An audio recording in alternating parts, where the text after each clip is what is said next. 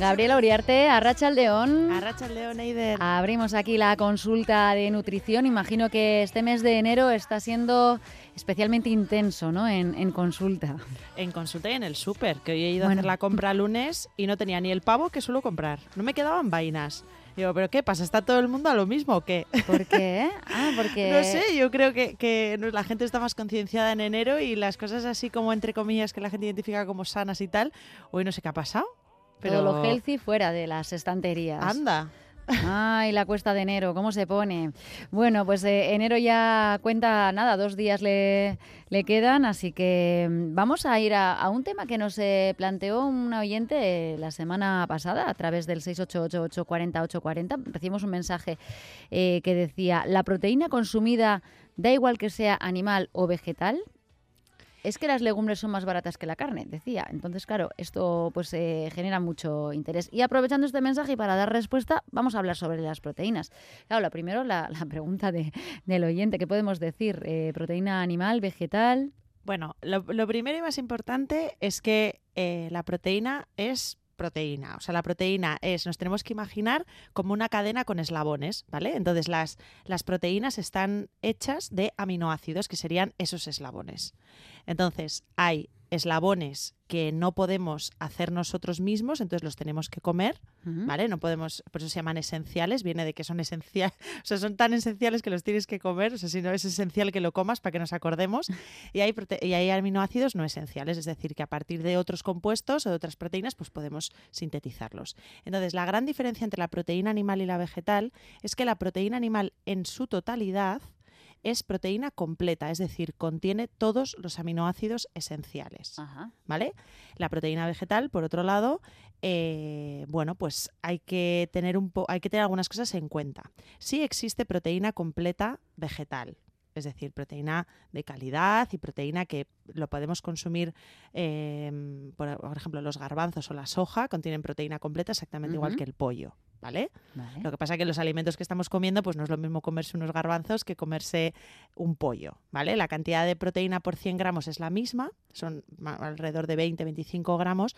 Lo que ocurre es que, claro, 100 gramos eh, de, en seco de garbanzos, pues puede con su verdura, como siempre os digo con todo esto, pues ya es una buena ración.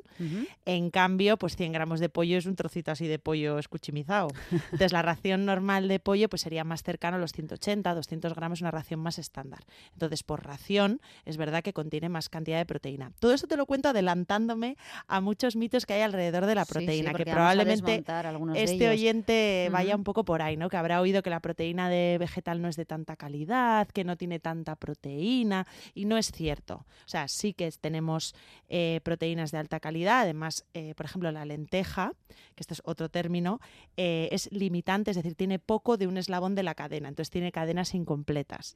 Pero si lo juntamos con arroz, que esto lo llevan haciendo nuestras aitonas y nuestras amonas toda la vida, fíjate qué sabiduría, sin, sin, tener muchas nociones probablemente de bioquímica, pero ya sabían que juntando lentejas con arroz hacían una proteína completa, porque lo que le falta a la lenteja, el eslabón que le falta a la lenteja, se lo da el arroz y viceversa.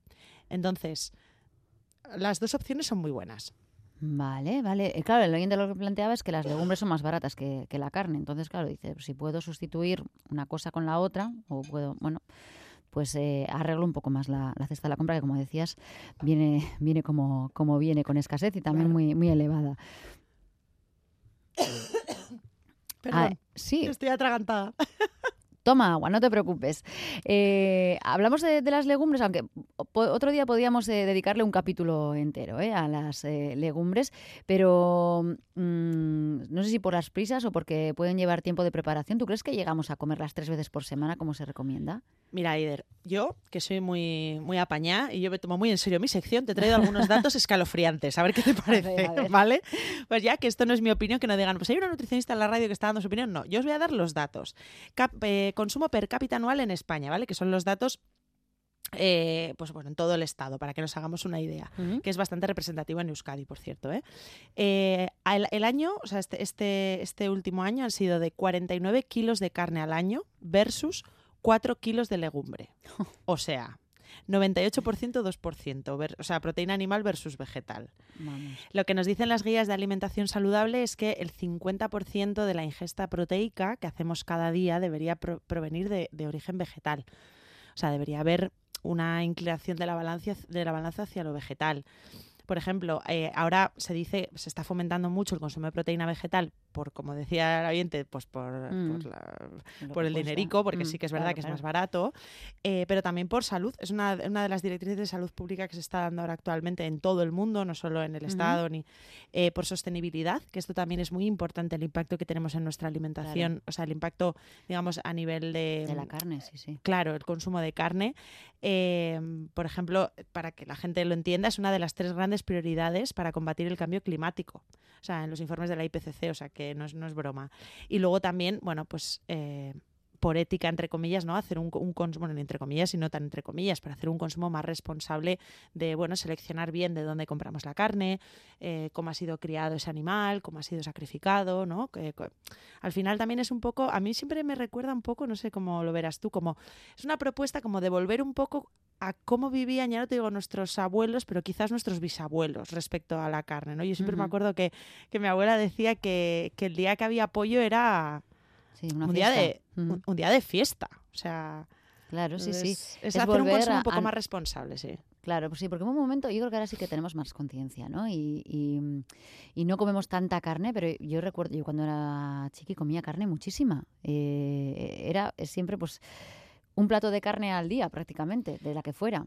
Hombre, pero el no- segundo plato era carne o, bueno, pescado. y, y yo a día de hoy, eh, o sea, parece como que si no te han puesto un filete, como que no has comido. Claro.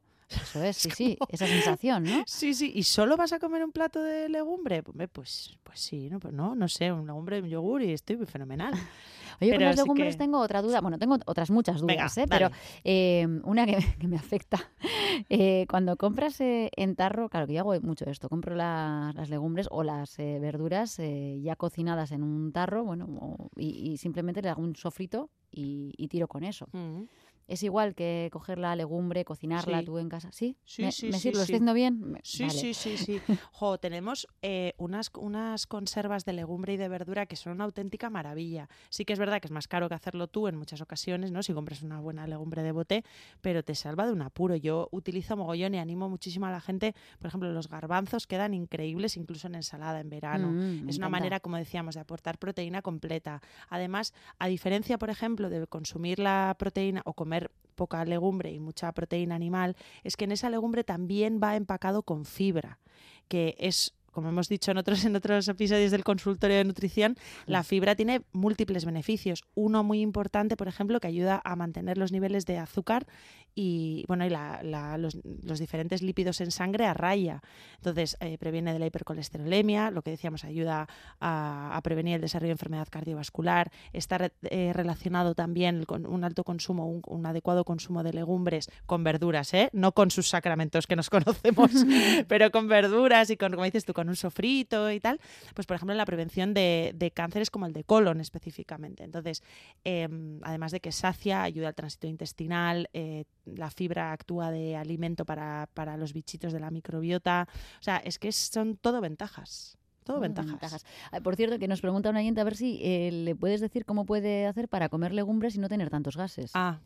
Bueno, es que esto es peliagudo, ¿eh? A ver, como decíamos antes, la fibra precisamente es muy buena. Lo que pasa que la fibra, una de las cosas que va a pasar es que eh, la microbiota, bueno, los, los bichitos de la parte final del intestino, del colon, lo que van a hacer es fermentarla. Y producto de la fermentación existe una producción de gas, entre otras cosas, ¿vale? Y Mm. otros compuestos que son vitales, son como pequeñas gemas para la salud, eh, estos ácidos grasos de cadena corta, ¿no? Pero sí que es verdad que la tolerancia a esa producción la tenemos que ir trabajando poco a poco. Entonces, hay algunas cosas que yo os puedo recomendar para la gente que nos esté escuchando y que no llegue a la recomendación de tres raciones de, de legumbre a la semana mínimo. Repito, mínimo, Mínimo, sí. eh, que a ver qué, pu- qué puede ir haciendo. Lo primero es, si no hace como tú, en- que consume en bote, o sea, si la va a hacer la verdura, eh, que la deje a remojo el doble de tiempo de lo normal. O sea, igual no tiene costumbre de poner a remojo lentejas, pues que las ponga un rato más de lo normal. Alubias, un rato más de lo normal. Y hablando de alubias, que empiece o sea, que deje las alubias y todo lo que son legumbres de forma riñonada, o sea, pues yo qué sé, alubias, pochas, fa- eh, tipo fava, faves y cosas así, para lo último, porque son las que más guerra dan.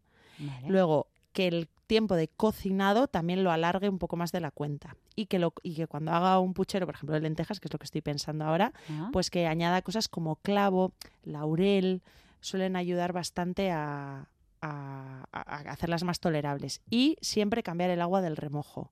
Porque si no tengo mal si no estoy mal entendida yo, por luego que no me echen la bronca en el programa, pero eh, la o sea, en, en sí el agua de las alubias no se cambia. El, remo- el agua del remojo es la que se utiliza para hacer. O, es- o eso tengo yo entendido, ¿eh? Que no me echen, a- no me echen aquí al Suele comité. ser, sí, sí.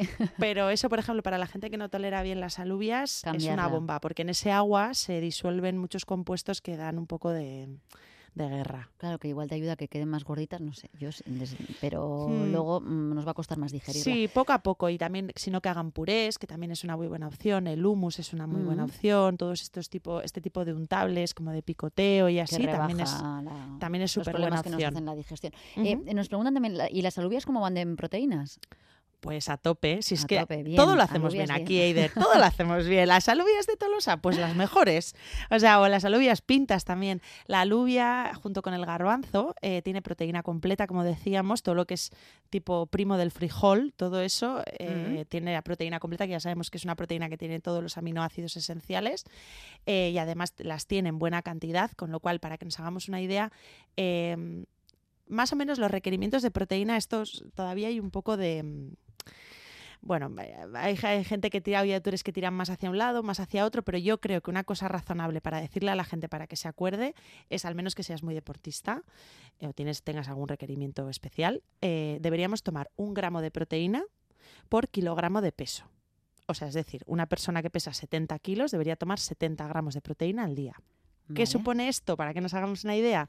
Pues, por ejemplo, hemos dicho antes que más o menos 20 gramos son 100 gramos de pollo, pues una ración de pollo pues serían como 40. Ya tendríamos la media ración de, de- de lo que tenemos que tomar al día. Entonces, eso en una comida y otra buena ración de proteína en la cena. Que ya sé que esto es un poco impopular, pero también se pueden cenar legumbres. Podríamos hacer, por ejemplo, lo que decíamos, ¿no? Una ensalada de garbanzo y ponerle un poco más de proteína combinada con un huevo cocido, por ejemplo. Y eso Vale. sería, o sea, ya no tendríamos que tomar más proteína a lo largo del día. O sea, que los requerimientos son fáciles de, son bastante fáciles de llegar. Otra cosa ya es deportistas y gente con requerimientos más altos. Claro que la gente que hace deporte, pues eh, no sé, más. claro, o, o Sí, sí. toma suplementos de, de proteína, o, o estos Sí. yogures con proteína que ahora también están muy de moda. Pero te puedo confesar una cosa. Claro. O sea, yo pienso que nos estamos yendo a la chorrada, así, hablando mal y pronto. Porque que, eh, ¿son necesarios los suplementos de proteína? En muchos casos, en, en estrategias deportivas, claro que sí. Pero para que me entiendas, o sea, si vas a body pump tres días a la semana y un día spinning, es altamente probable que cubras tus requerimientos con la dieta. Y eso es lo preferible. O sea, es como que nos vamos a, a lo guay, ¿sabes? A, a lo. Me voy a comprar este suplemento y voy a tomar esto, voy a hacer esta estrategia, voy a tomar no sé qué, cuando realmente las bases de la alimentación todavía no están del todo cubiertas. O al menos es lo que yo me encuentro y veo en redes sociales. ¿No? Es como lo de la chorrada, está el meme de si no te has hecho un selfie cuando has hecho deporte, ¿verdaderamente has hecho deporte? pues sí, esto sí, es un poco lo, es mismo. ¿no? Con la proteína. Sí, o sea, se nos está yendo un poco la olla con, con la proteína porque realmente la mayor parte de las situaciones se resuelven fácil con alimentación. Otra cosa es que tengas que hacer, por ejemplo, gente que está haciendo estrategias para ganar masa muscular, que tiene que comer muchas calorías Ujú. y tiene que tomar mucha proteína. Claro, a una persona meterle muchas calorías eh, es comer, su- su- significa comer mucho. Y todos tenemos un límite digestivo, ¿no? Y además de que tenemos que hacer otras cosas, además de comer a lo largo del día. Entonces, en ese caso sí. Vale. Pero vamos. Claro, hay otros mitos. Eh, hay quien come proteína para perder peso, como parte de una dieta proteica. No, no sé esto. Eh, Mira, en la- de una manera muy reduccionista podemos, eh, hay que entender que ganaremos o perderemos peso en la medida en la que tengamos un excedente o un déficit calórico. Hay, hay muchísimos aspectos que afectan a este déficit. O sea, pues yo qué sé, factores, pues gente que está tomando cierta medicación o factores metabólicos, cosas que, o sea, hemos hablado en otros, en otros días de, del hambre y de la saciedad, de cómo se autorregulan esas, esas hormonas, ¿no? esos neurotransmisores, etcétera. Pero lo que quiero transmitir a la gente es que un exceso de proteínas se convierte igual de Michelin que un exceso de carbohidratos, aunque nos intenten vender lo contrario. O sea, entonces lo que pasa es que cuando hablamos de proteínas parece como que, mm, no sé, es como la niña bonita, nadie tiene miedo a comer proteína, ¿no? Mm. Y realmente, pues no es su principal función, la energética no es, o sea, es más estructural, la función principal de la proteína es para lo que le gusta al cuerpo utilizarla. Pero vamos, que si te pones de chuleta hasta la boina, eh, a ver, o sea, al final... Oye, ¿y dentro de la carne, ¿cuál es la proteína de, de mayor calidad o, o la que tú recomendarías? Pues mira, esto igual hay gente que no, no se lo espera, pero la proteína de referencia, literalmente, o sea, tú imagínate se referencia en algo, o sea, que todo se compara, tú eres el 10 y todo, todo se compara eh, es la más respecto a ti. completa, ¿no? Pues es, señoras y señores, el huevo. Ay, cómo me gusta que digas esto. El ya sabes que yo me encanta el huevo y desde que me dijiste que no tengo problema en comer huevo, A mi salud, te lo yo estoy dando. vamos, o sea, te adoro. Oye, me alegro, me alegro. Porque me encanta desayunar huevos. Y claro, antes Pues estaba claro siempre sí. con la cosa de, oye, ¿y el huevo para el colesterol? Claro, es que todo esto mm, Nada, eso es un mito. es un mito. Sí, me sí, encanta eso- que me digas esto. Eso difúndelo. Cuando te estés tomando un café ahí en la oficina y dices, oye, por cierto, ¿os gustan los huevos? Pues podéis comer tranquilamente huevos. Así que sin límite, bueno, eh, Sí. sin límite, límite como a todo, ¿no? O sea, los, los excesos Bueno. pues eh, no son buenos, no vamos a ponernos a Sí, comer ahora o sea, porque puede desplazar el- la oportunidad de comer otras cosas, pero el huevo en sí es, un alimento maravilloso. Sí, sí, sí. sí. Vale, y, y para que nos quede claro, ¿cocidos o fritos da igual o...? En, en sí, a ver, el, el, eh, huevo frito eh, realmente no absorbe mucha grasa del medio. Eh, entonces, hombre, no, siempre soy un poco cauta porque en la- todo siempre la capacidad de sorpresa nunca la pierdes, ¿no? Con la gente, pero no, podemos tomar huevo frito. Lo que pasa que lo que es muy interesante es acompañarlo de verdura. O sea, ese huevo frito, pues si me lo haces con chistorra, pues no.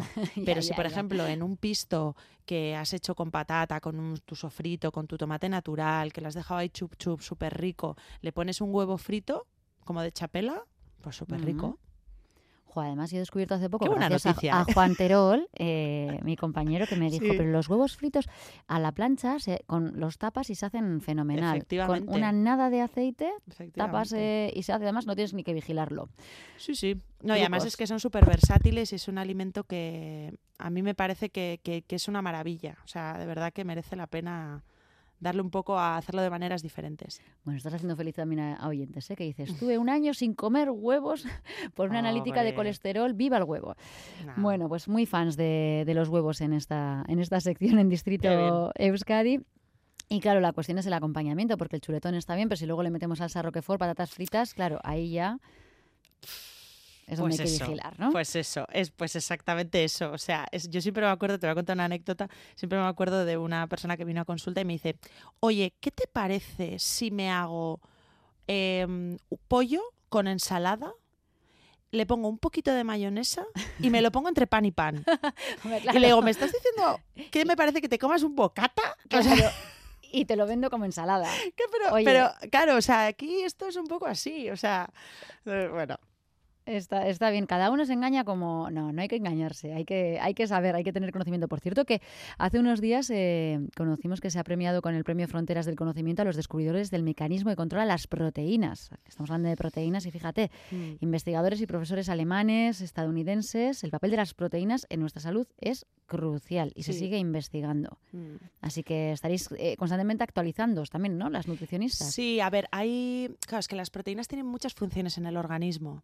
O sea, al final, lo que estamos ahora comentando todo el rato son las funciones dentro de lo que es eh, la función de la nutrición. O sea, eh, pues eso, eh, forman parte de nuestras estructuras, pero también forman parte de hormonas, también forman parte de enzimas. O sea, es que proteínas tenemos mu- muchas y de muchos tipos y cumpliendo muchas funciones. Entonces, evidentemente, tanto la proteína como la grasa, como los carbohidratos son esenciales para el buen mantenimiento y funcionamiento de- del cuerpo. Y luego hay cosas como muy específicas que evidentemente son grandes avances. Y en ciencia todo es un poco así, ¿eh? que yo creo que la gente también tiene que hacerse la idea de que no es que, por ejemplo, igual hay gente que está pensando, pues fíjate, ya no, ya no se sabe ni qué comer, porque hace, nos dabais hace 15 años la chapa con lo de los huevos y el colesterol, y Mm. ahora de repente es bueno. No, no es que de repente sea bueno, lo que pasa que, bueno, la ciencia es así, lo que sabemos ahora te lo puedo decir ahora, lo que no sabemos ahora te puedo decir que ahora mismo no se sabe, Claro. y existe el método científico que te hace, pues eso, reevaluar, de volver a... y muchas veces, y esto tenemos que entonar todos un poco el mea culpa, todos los que salimos en, medio de medios de comunicación hablando, que muchas veces, em, bueno, pues a veces nos hemos venido un poco arriba dando titulares o dando recomendaciones como muy, sí, como muy tajantes, ¿no?